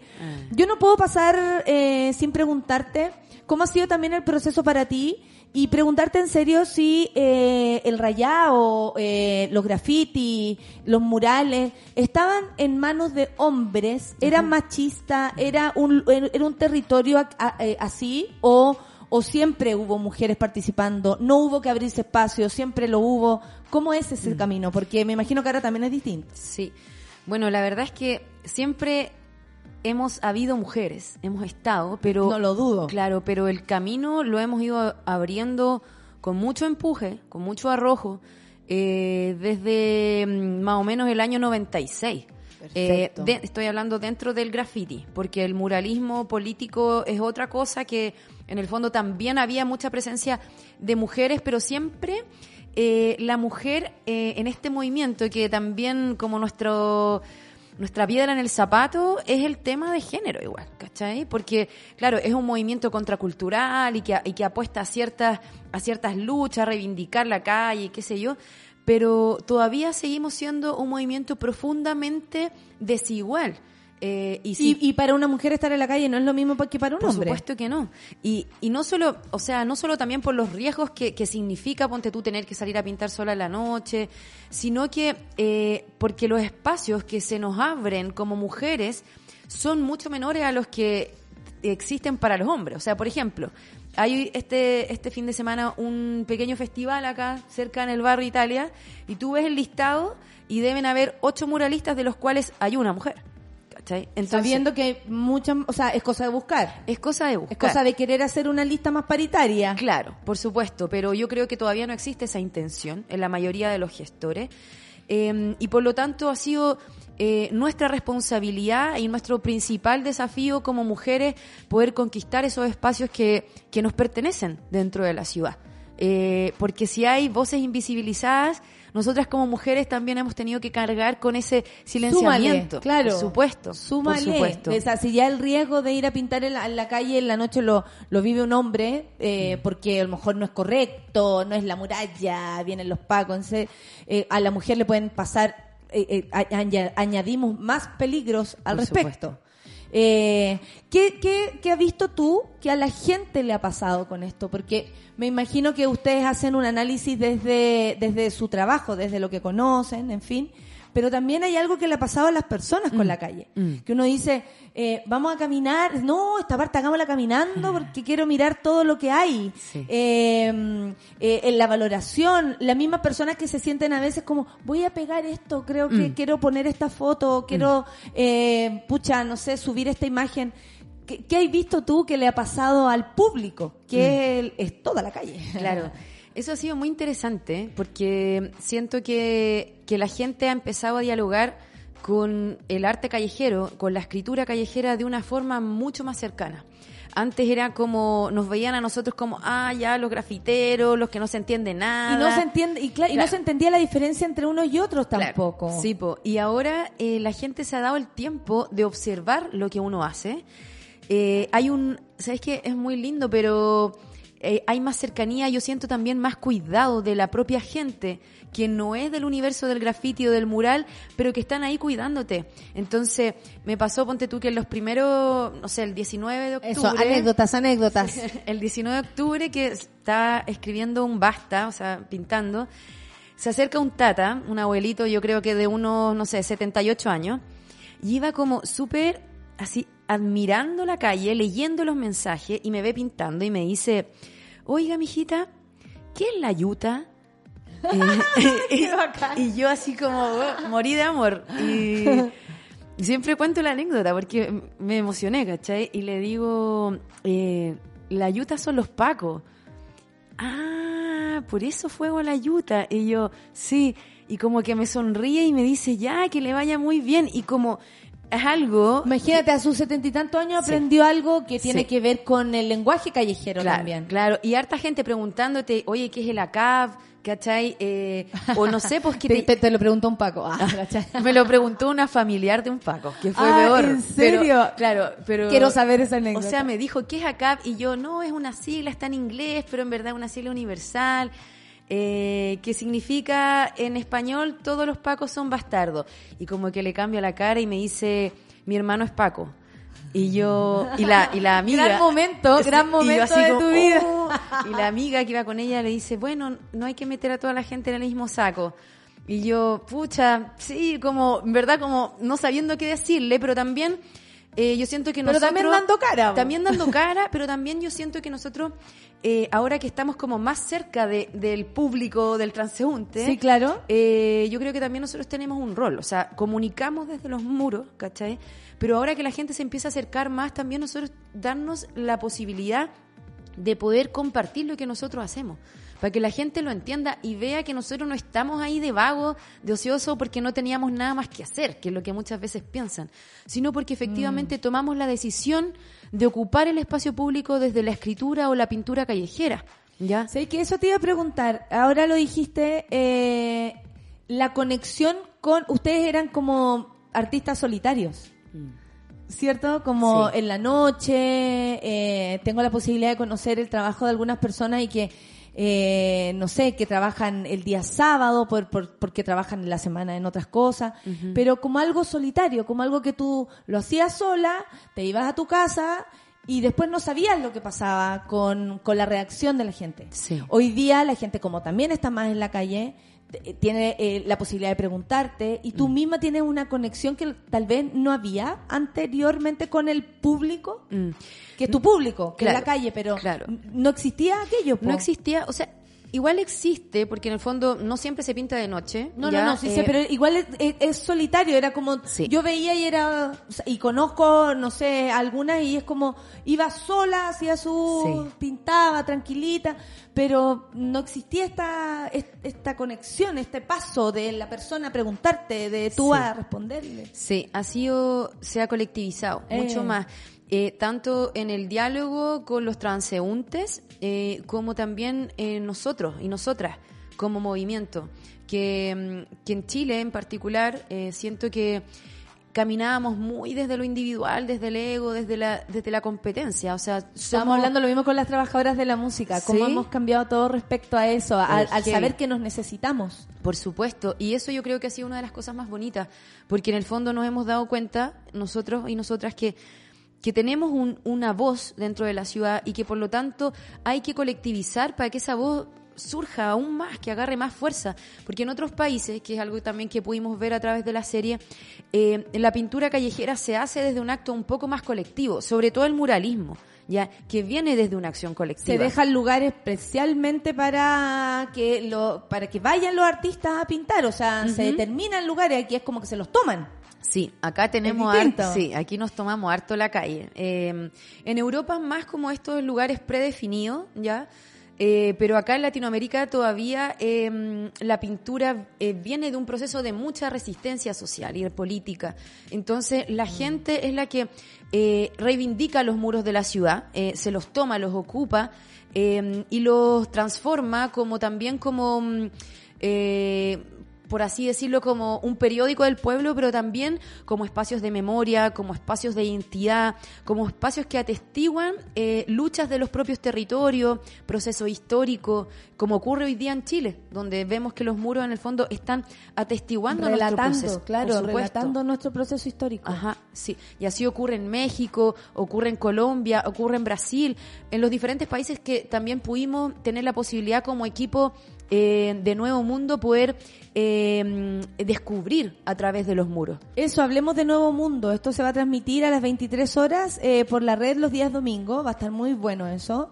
Eh, para salvar de toda la mierda que hay en televisión, me parece fantástico que en televisión abierta se haga algo así.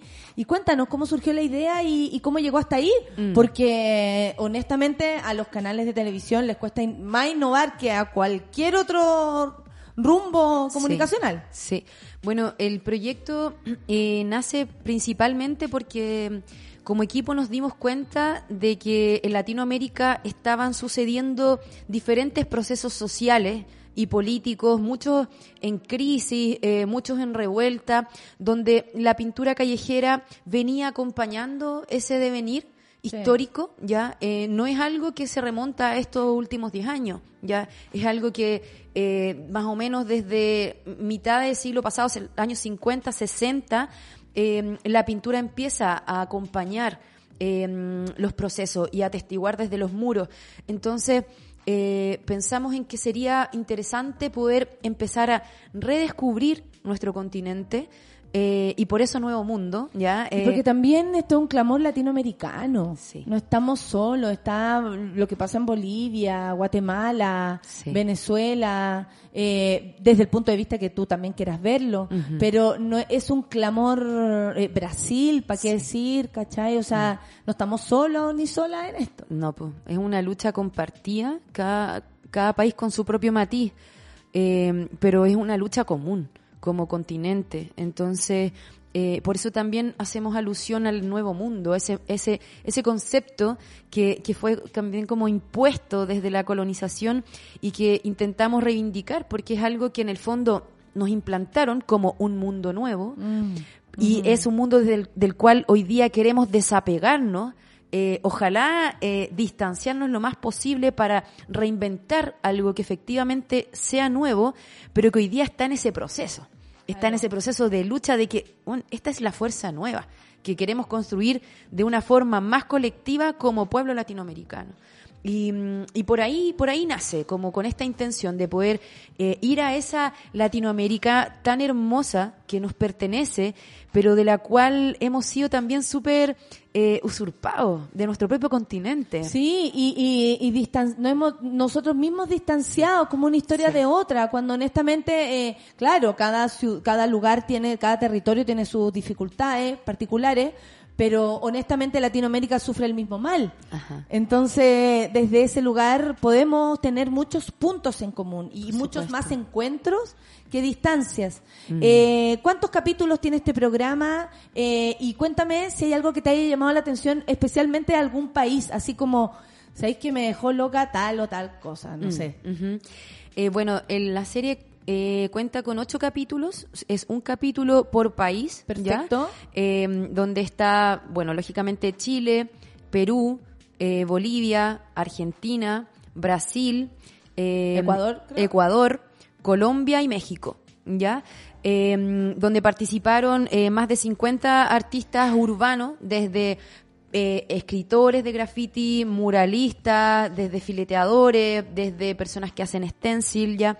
Hubo más o menos 110 jornadas de rodaje, ya, y por lo tanto fue un proyecto enorme, donde además eh, complementariamente a lo que los propios pintores y pintoras eh, nos entregan, lógicamente hay un análisis también desde los especialistas, como antropólogos, eh, cientistas sociales, curadores, sociólogos, investigadores que eh, le siguen el pulso a este fenómeno que, que no es menor, o sea, que es un, es un movimiento y... Que bacán que se lo tengan que tomar en serio. Algo que a lo mejor siempre consideraron como parte de, bueno, Londres tiene su puente donde raya, Nueva Claro. York se entiende porque es más urbano, como siempre dándole como lejano, lejano y, o el rayado como algo sencillo, sucio incluso. Claro, claro. No, es un, es un, es un fenómeno, ¿ya? Y, y yo creo que es una de las principales expresiones eh, de la ciudad contemporánea, sobre todo en nuestro continente, donde todavía no hay leyes tan rígidas anti-graffiti o como la ley de ahora anti-sticker que quieren sacar en su super, super legislación. Anti-sticker. Así son las prioridades. Eh, eh, ¿cachai? Entonces, eh, tenemos la posibilidad todavía de estar ocupando el territorio y plasmar en los muros eh, nuestros procesos de memoria, de lucha, eh, que nos, en el fondo, no, como tú decías, nos unifican también como continente. Y yo creo que, bueno, cada país tiene su, tuvo Su particularidad, su, particularidad. su- su anécdota. Sí, pero yo creo que eh, como lo- una de las cosas que más me llamó la atención en el fondo es cómo la, la pintura contribuye a reivindicar esa historia no contada, Mm, ¿ya? Esa historia que no aparece en los libros, esa historia que no aparece en la tele ni en el diario. Esa, esa, no sé, Mariel Franco, me imagino, que Ajá. se quiere invisibilizar y la calle la vuelve a recordar, la vuelve a recordar. Por supuesto. Si no se va a decir en la tele, lo va a decir la calle. Por supuesto, y eso es lo más hermoso. O sea, en Brasil mismo nos tocó en ese periodo el, el Fora Temer, como era, estaba ahí, estaba ahí la gente gritando que no querían a Temer. Y era ahí, y después cuando ocurrió el asesinato de Mariel, lo mismo. O sea, algo que quería como eh, imponerse, sale esta doble, este doble grito, que es un grito que tiene más fuerza, porque en el fondo se hace desde el acto público. Oye, eh, muy interesante la conversación. Me parece que hay harto también que buscarle este tema. mm, Creo que por fin está en el lugar que lo merece. Mm. La calle por fin tiene su lugar tanto como para usarla, como para rayarla y, y para hacerlo como, como lugar de memoria, que sabemos que es posiblemente lo que nos tiene aquí otra vez. La impunidad y la falta de memoria es lo que nos tiene una vez más aquí sufriendo por violación a los derechos humanos. Y que y agradezco muchísimo a todas las muralistas, muralistas, rayones, rayonas, Ah. eh, grafiteras, grafiteros, pintores o, o, o quienes haya, y porque he tenido también la posibilidad de acá de, de ver gente que no se atrevía a hacerlo y ahora se atreve mucho.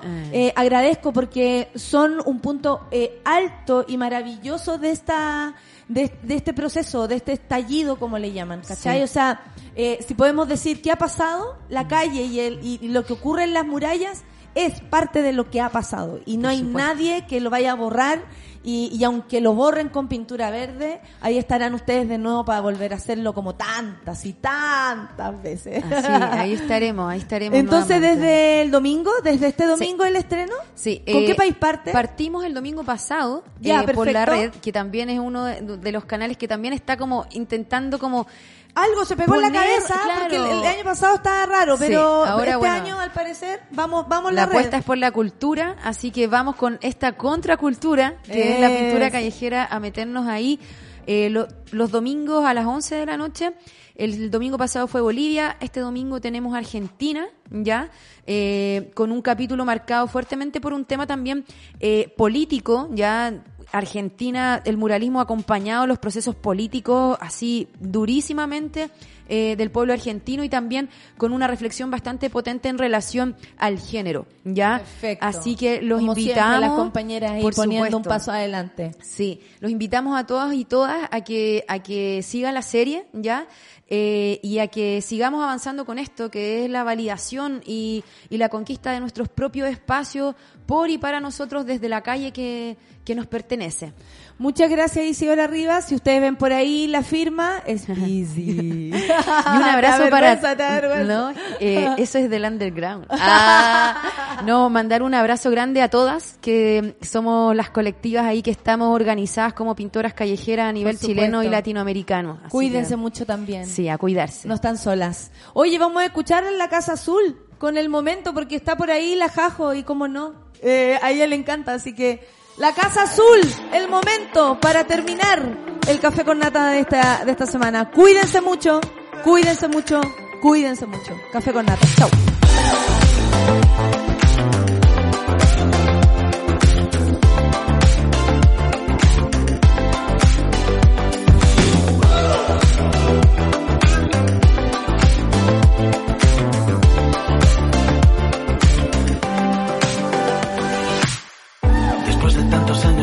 Que es mejor dejar de lado un poco nuestra fascinación